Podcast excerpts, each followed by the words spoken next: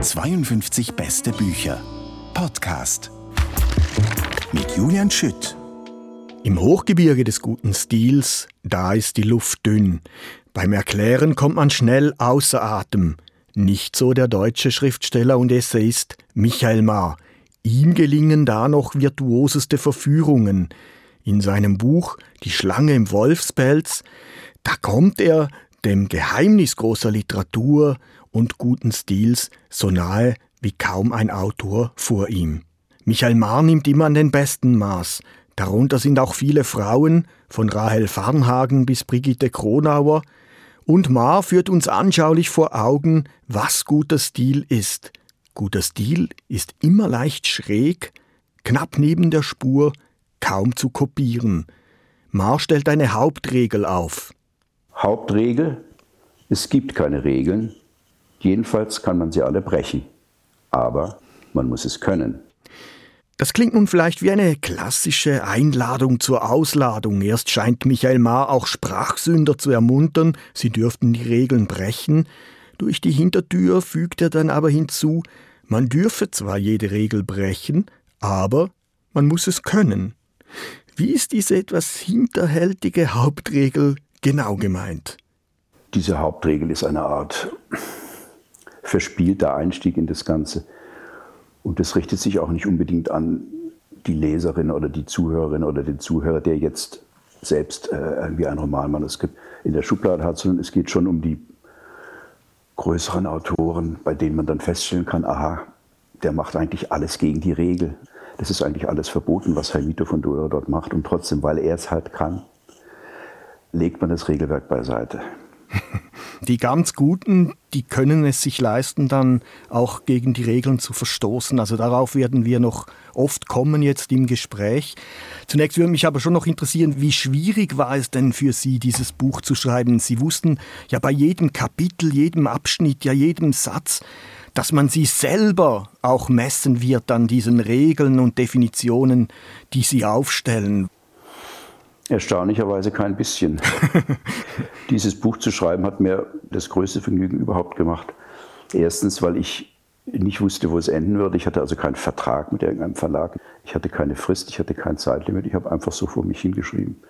Jeden Vormittag und dann wuchs sich das Ganze aus. Ich wusste nicht am Anfang, dass es am Schluss eine Art von, ja, fast schon kleinem Literaturführer werden würde mit, mit 50 Autorenporträts. Das war mir keinesfalls klar, als ich angefangen habe, sondern ich dachte, ich will mal vom Komma angefangen, meine Gedanken, die ich so habe, irgendwie an Beispielen. Natürlich liest man dann sehr viel herum in der Zeit und mein Arbeitsregal, äh, das erstreckte sich dann am Schluss über drei Fensterbretter. Ich konnte die Fenster nicht mehr öffnen am Schluss.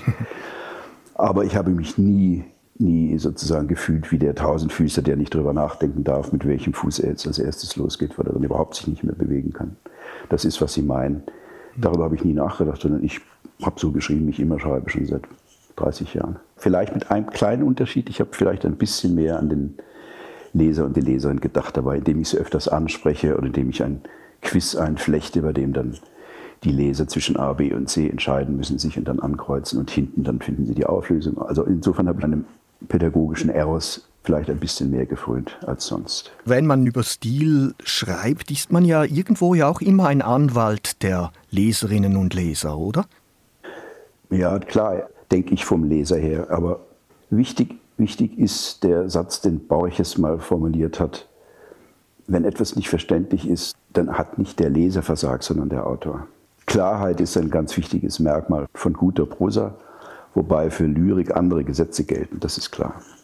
Wenn wir jetzt zum Aufwärmen noch ein bisschen über den schlechten Stil reden wollen, bevor wir uns dann dem Guten zuwenden, würden Sie also sagen, ein schlechter Stil ist schon mal einer, der einfach sehr schwer verständlich ist?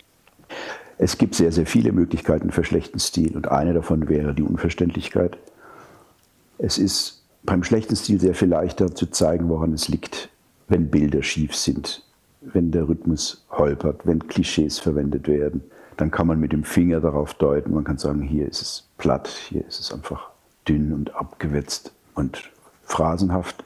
Viel, viel schwieriger, um Ihre nächste Frage vorwegzunehmen, ist natürlich die nach dem guten Stil, denn der definiert sich durch das Individuelle.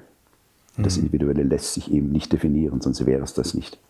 Wenn man eine Sekunde an die Musik denkt, wird das einem sofort klar.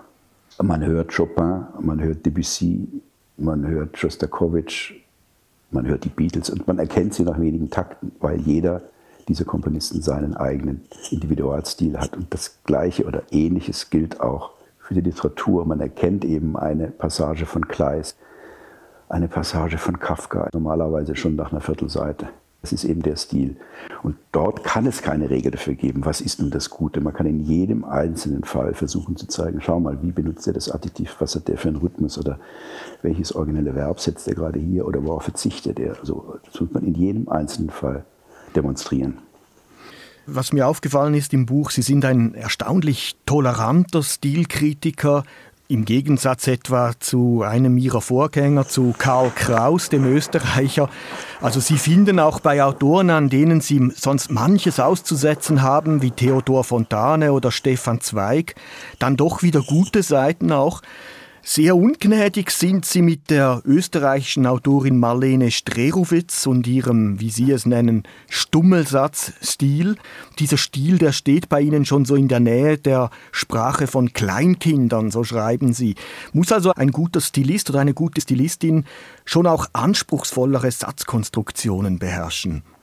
Also, was den Stummelsatzstil betrifft, den ich dann mit der Kindsprache vergleiche, da geht es nur um die Syntax. Es ist, seien wir ehrlich, letztlich Geschmackssache. Ich meine, viele mögen genau diesen Kurzsatzstil gutieren. Ich selbst kann ihn einfach nicht ertragen. Ich bekenne mich aber in meinem Buch dazu, dass alle Urteile, die ich dort versuche, natürlich streng subjektiv sind. Was sollten sie sonst sein? Ich behaupte mhm. nicht, dass es für jeden gilt, aber ich selbst habe allein mit dieser Syntax und dieser Wiederholungswut Schwierigkeiten, aber ich hatte auch Schwierigkeiten mit Thomas Bernhard, den viele nun für einen Abgott halten. Also insofern der ja gerade das Gegenteil macht, oder? Eigentlich so Satzschwalle ja. oder Bandwurmsätze, wie Sie es nennen. Aber nehmen wir doch gerade Thomas Bernhard. Da muss man doch eigentlich hinzufügen, er hat einen Stil, und zwar einen offenkundig unwiderstehlichen Stil, weil er hat ja Epigonen wie kaum ein anderer Schriftsteller in den 70er, 80er Jahren. Also es gibt wahnsinnig viele, die wie Bernhard schreiben wollen und meistens unerträglich sind. Ist es also nicht das Höchste in der Literatur, also in dieser Form stilbildend zu sein, wie es Thomas Bernhard ja war?